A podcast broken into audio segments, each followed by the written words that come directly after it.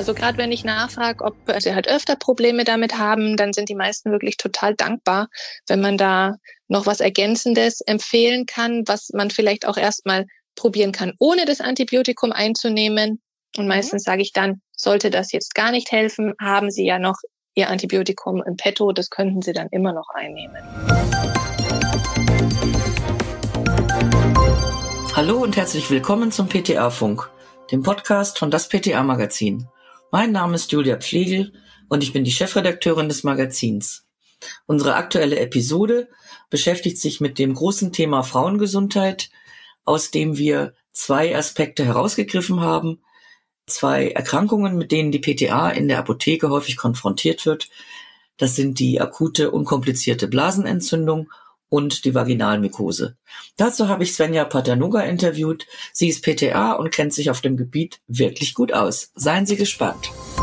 Liebe Svenja, ich grüße dich. Schön, dass du heute mit mir Podcast machst. Hallo, ja, ich freue mich auch. Wir wollen uns ja heute über das Thema Frauengesundheit unterhalten. Das ist ja ein sehr komplexes Thema. Frauen haben ja zu den unterschiedlichsten Lebenszeiten unterschiedliche Probleme. Wir wollen das aber gar nicht so weit fassen. Darauf haben wir uns im Vorgespräch geeinigt, dass wir zwei ganz wichtige Probleme der Frau nehmen, nämlich die Blasenentzündung, also die akute Zystitis, die unkomplizierte und den Vaginalpilz. Genau. Dann würde ich sagen, fangen wir doch einfach mal mit der Blasenentzündung an. Wie ist denn das in der Apotheke? Also ich glaube, Blasenentzündung und Vaginalpilz gehören immer noch ein bisschen zu den Tabuthemen. Wie kommt dann jetzt eine Frau, die eine Blasenentzündung hat, vielleicht auch schon die zweite oder dritte im Jahr, auf dich zu? Was sagt die dir? Also das ist natürlich noch unterschiedlich. Viele kommen tatsächlich gleich schon mit einem Rezept vom Arzt über ein Antibiotikum. Es sind aber auch ganz viele dabei, die wirklich kommen und einfach nur sagen, sie brauchen was gegen Blasenentzündung, ohne weiter darauf einzugehen. Wenn jemand mit dem Rezept über ein Antibiotikum kommt, gut, das ist eine ärztliche Verordnung, da kannst du jetzt ja nicht sagen, hm, das macht man nicht mehr so wirklich gerne heute.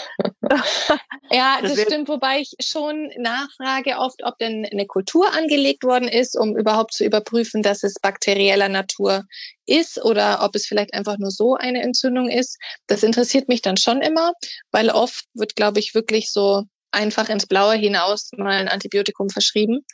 Und da berate ich dann schon. Also natürlich mische ich mich nicht ein. Ich sage, wenn der Arzt es verordnet hat, aber kritisch hinterfragen darf man ja noch.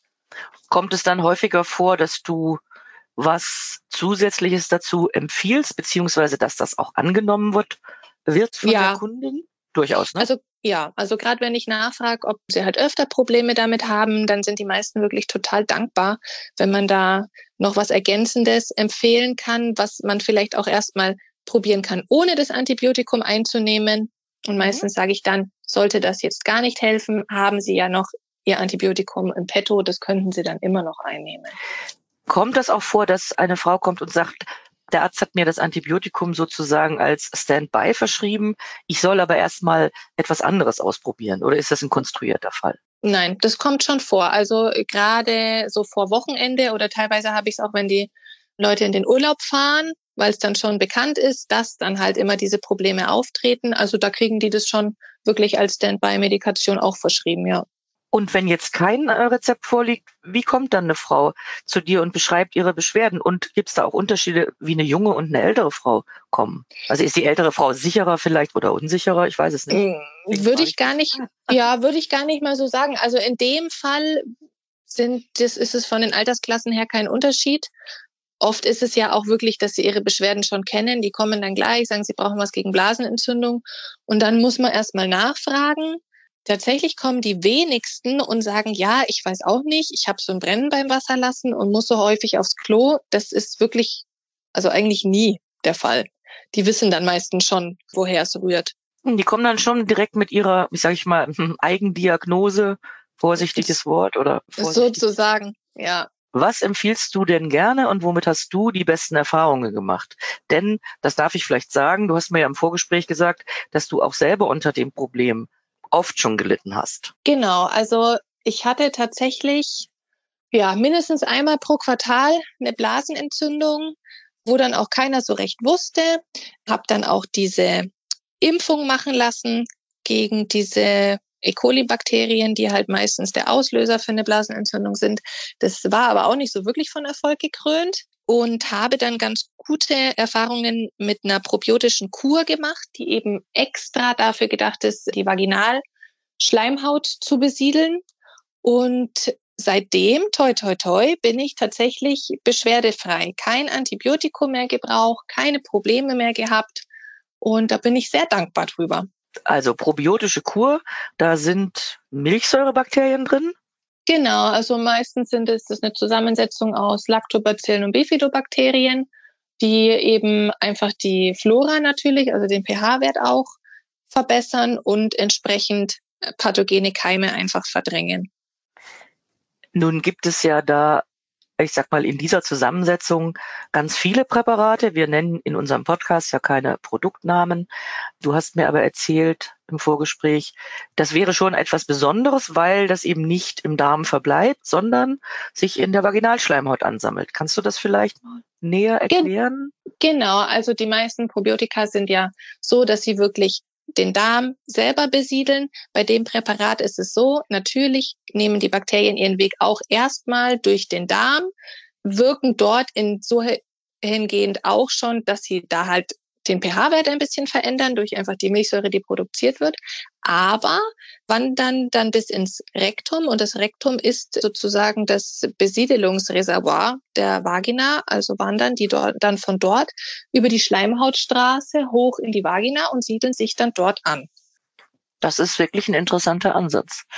Jetzt gibt's ja jede Menge schöne Arzneipflanzen, Ich bin ein ja. großer Liebhaber unserer Arzneipflanzen, die auch bei der akuten Zystitis wir müssen immer dazu sagen, wir reden hier nur über die akute, unkomplizierte Zystitis, denn alles andere gehört ja in die Hand des Arztes, die ja. bei dieser Erkrankung eingesetzt werden. Da hast du bestimmt auch ein paar Beispiele für mich. Also ganz lieb ist mir auch eine Kombination aus der Kapuzinerkresse und der Meerrettichwurzel, was ganz toll antibakteriell dann auch wirkt und die ganzen durchspülenden Drogen und Kombinationen natürlich nicht zu vergessen. Also Goldrute, Birkenblätter, Liebstöckel, Otto-Siphonblätter, genau. Da gibt's ja auch. Genau. Tausend Güldenkraut. Schachtelhalm, genau. Ja, das ist schon interessant, welche große Auswahl an Arzneidrogen es bei der Indikation gibt. Das ist, glaube ich, relativ vielleicht noch zu vergleichen mit der Erkältung, aber sonst relativ einzigartig. Ja, ist schon ein breites Produktangebot auch da. Das stimmt. Jetzt sind wir bei den Phytopharmaka gewesen. Wir haben etwas über Probiotika gehört. Ich weiß, dass du dich sehr intensiv mit der Regulationspharmazie befasst hast. Mhm. Wobei ich nicht so ganz genau weiß, was das ist. also Regulationspharmazie bedeutet eigentlich jetzt nicht nur das Symptom an sich zu behandeln, sondern wirklich zu schauen, wo ist der Ursprung oder wo läuft etwas falsch im Körper, worauf ich Einfluss nehmen kann, damit es gar nicht erst zu einer Erkrankung kommt. Genau, also in dem Fall meistens dreht sich das dann um das Milieu auch. Das heißt, auch im Falle einer Blasenentzündung, gerade wenn das immer wiederkehrt, würde ich immer dazu raten, zu entsäuern. Einfach, weil es so ist, dass ein übersäuertes Gewebe schneller sich entzünden kann. Also äh, für eine Entzündung ist ein saurer pH-Wert von Vorteil sozusagen. Und da kann ich einfach gegenwirken, wenn ich halt ja immer mal wieder so eine Entsäuerungskur mache oder es spricht tendenziell auch nichts dagegen, das wirklich dauerhaft einzunehmen. Jetzt waren wir bei der Blasenentzündung und die zweite wichtige Erkrankung, das haben wir ja auch im, in der Anmoderation schon gesagt, ist der Vaginalpilz. Ist das eigentlich immer noch ein Tabuthema, Vaginalpilz? Das ist ganz unterschiedlich. Es gibt wirklich Frauen, die da über, was, okay, überhaupt kein Problem ist jetzt übertrieben, aber die wirklich relativ schamfrei darüber sprechen können. Und es gibt welche, die werden dann so ganz, kommen ganz nah und werden ganz leise und flüstern dann so über den Tisch. Ja, eher schon noch Richtung Tabu wahrscheinlich.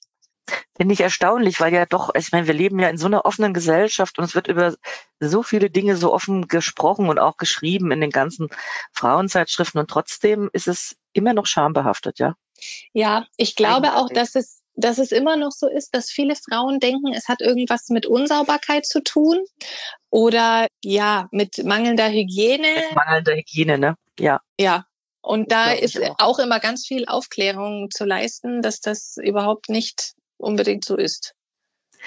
Es gibt ja den Vaginalpilz und es gibt die bakterielle Vaginitis. Letztere ist ja ein Thema für den Arzt, aber mhm. in der Apotheke musst du ja, ich sag mal, anhand der Beschreibung der Frau entscheiden, ist das ein Fall für die Selbstmedikation oder nicht? Was ist denn beim Vaginalpilz für dich das wichtigste Symptom, was auftreten muss, so dass du sagen kannst, okay, jetzt kann ich ihn äh, Bremen X also äh, Juckreiz auf jeden Fall. Und dann fällt auch auf, dass die, wenn ich dann frage, na ja, wie sieht's denn aus? Ist es äh, rot, weißlich belegt? Und äh, die meisten schauen sich das gar nicht an, habe ich so den Eindruck. Die sagen dann, ja, weiß ich nicht. Oder sie wollen nicht drüber sprechen. Kann natürlich auch sein, aber ja, also Juckreiz muss natürlich da sein. Und da muss man sich halt durchfragen, was so noch dazu kommt, um das abzugrenzen dann von so einer bakteriellen Vaginitis. Was ist das wichtigste Abgrenzungsmerkmal zur bakteriellen Vaginitis? Also ich frage dann immer, wie es riecht. Wenn es mhm. so fischig, fischig riecht, dann würde ich wahrscheinlich eher mal zum Arzt verweisen, um abzuklären, ob es nicht doch eine bakterielle Infektion ist. Ja, wahrscheinlich am meisten noch dieser Geruch.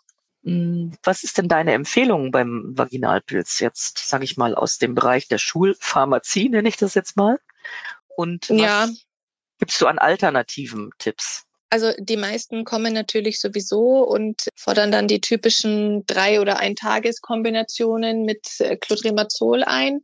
Das ist wahrscheinlich auch Mittel der Wahl erstmal. Ansonsten bin ich da immer ganz schnell wieder bei meiner probiotischen Therapie. Da schwöre ich einfach mittlerweile drauf. Genau, ansonsten gibt's auch noch verschiedene andere Gele. Da gibt es zum Beispiel eine Zusammensetzung aus Majoran, Milchsäure, Ringelblume und Sonnenhut. Und die kann man auch so bei allen möglichen Beschwerden im Vaginalbereich anwenden, eben auch bei einer Pilzinfektion. Das genau. Clotrimazol steht aber schon, sag ich mal, in der Empfehlung an erster Stelle, oder? Ja, ja, weil es einfach am besten erprobt ist und es wirkt ja auch, genau. Mhm, genau. Aber es gibt halt auch immer wieder Frauen, die sagen, sie hätten das lieber gern natürlich behandelt. Da ist ja auch nichts dagegen zu sagen. Also die Frau ist ja ihr eigener Manager. Genau. Ja. Ja, siehst du, da habe ich doch jetzt einen super Übergang geschafft zu dem Thema die Frau als Familienmanagerin oder auch ich weiß ja, dass du alleinerziehende Mutter bist. Wie kriegst du das hin? Also wie kannst du das, wie schaffst du das, deinen Job und dein Kind und deine Familie zu vereinbaren? Ja, also im Moment kommt erschwerend halt diese Corona-Thematik natürlich noch dazu. Natürlich. Da wären wir ohne die Omas ganz schön aufgeschmissen, nachdem mein Sohn ja jetzt wieder im Distanzunterricht zu Hause sitzt. Ja, also wir sind im Wechselmodell. Das heißt, mein Sohn ist eine Woche bei mir und eine Woche beim Papa. Mhm. Ja, da kann man da immer noch eine Woche zum Verschnaufen, aber in der Woche, wo er dann bei mir ist, ist es halt schon knackig. Jetzt arbeite ich natürlich nicht Vollzeit, sondern nur Teilzeit. Aber eigentlich ist es wirklich so, man ist, man steht in der Apotheke, ist dort gefordert, hat die meiste Energie eigentlich auch schon verblasen und kommt dann nach Hause zu seinem Kind, was auch noch irgendwie bespaßt werden möchte. Also ja, es ist schon eine Aufgabe auf jeden Fall. Also ich habe da wirklich allerhöchsten Respekt davor und natürlich klar, ein Kind ist schon eine Herausforderung. Stell dir vor, du hast drei oder äh, keine Ahnung, also mehrere, die dann alle zu Hause sind und also ich finde, die Frauen und natürlich auch die Männer leisten da in der Corona-Krise, äh, nicht nur in der Corona-Krise, aber gerade jetzt Großartiges. Definitiv. Also ich denke auch gerade, ich glaube, dafür muss man nicht mal alleinerziehend sein, weil meistens ist es ja so, dass die Männer dann auch erst gegen Abend irgendwann nach Hause kommen, wo dann das meiste Tagesgeschehen irgendwie schon abgelaufen ist und das mussten die Mamas dann ja auch alleine irgendwie stemmen. Also ja, oder ich glaube, die Männer sind auch zu Hause, weil sie auch im Homeoffice sind. Ja, oder also, so. Ich glaube, ja. Jetzt sind wir schon fast am Ende unseres schönen Podcastes. Wir machen am Ende immer so eine Frage über den Aufreger der Woche. Also, was war dein Aufreger der Woche oder Aufreger der letzten Wochen, positiv oder negativ? Da bist du ganz frei. Ich glaube, ich will lieber was Positives sagen, weil negativ ja, ist immer, da fällt mir zwar mehr ein, aber eigentlich ist das total blöd. Also positiv war mal wieder, dass ich eine Kundin hatte mit Blasenentzündung. Wie sollte es anders sein? Ja, und oft weiß man dann ja gar nicht, ob man noch was dazu empfehlen soll zu der Medikation, die aufgeschrieben ist, weil man sich denkt, na ja, nimmt die dann eh nicht, weil ist zu teuer. Und dann fragte ich sie auch, ja, ob sie halt öfter Probleme damit hat. Da meint sie, ja, ich so gut, dann zeige ich Ihnen noch was und habe ihr dann mein liebstes probiotisches Präparat hingestellt und halt nochmal lang und breit erklärt dazu. Und sie war total dankbar, hat gleich die Monatspackung mitgenommen und die Info dazu und alles, hat gesagt, Mensch, super, dass ich jetzt noch so eine Alternative dazu habe. Weil ich glaube, die, die Ärzte, ja, schreiben halt das Antibiotikum raus und das war's dann, so ungefähr. Mhm. Ja. Also habe dann halt noch so ein bisschen beraten dazu und das wurde so schön angenommen, weil die Standardantwort ist eigentlich, hat der Arzt das aufgeschrieben? Nee, ja, okay, dann brauche ich es nicht. Und von dem her war das wirklich ja, konnte ich mich mal wieder ein bisschen austoben. Das freut mich für dich. Ja. Das, ist, das ist ein schöner Abschluss. Ich danke dir für das schöne Gespräch und gerne. Ja, ich hoffe, wir hören uns bald mal wieder. Jawohl, danke dir. Das war unsere aktuelle Episode vom PTA Funk, dem Podcast von das PTA Magazin. Danke an alle, die uns zugehört haben, uns downgeloadet haben. Danke an alle, die uns liken und abonnieren. Bis dahin und zum nächsten Mal.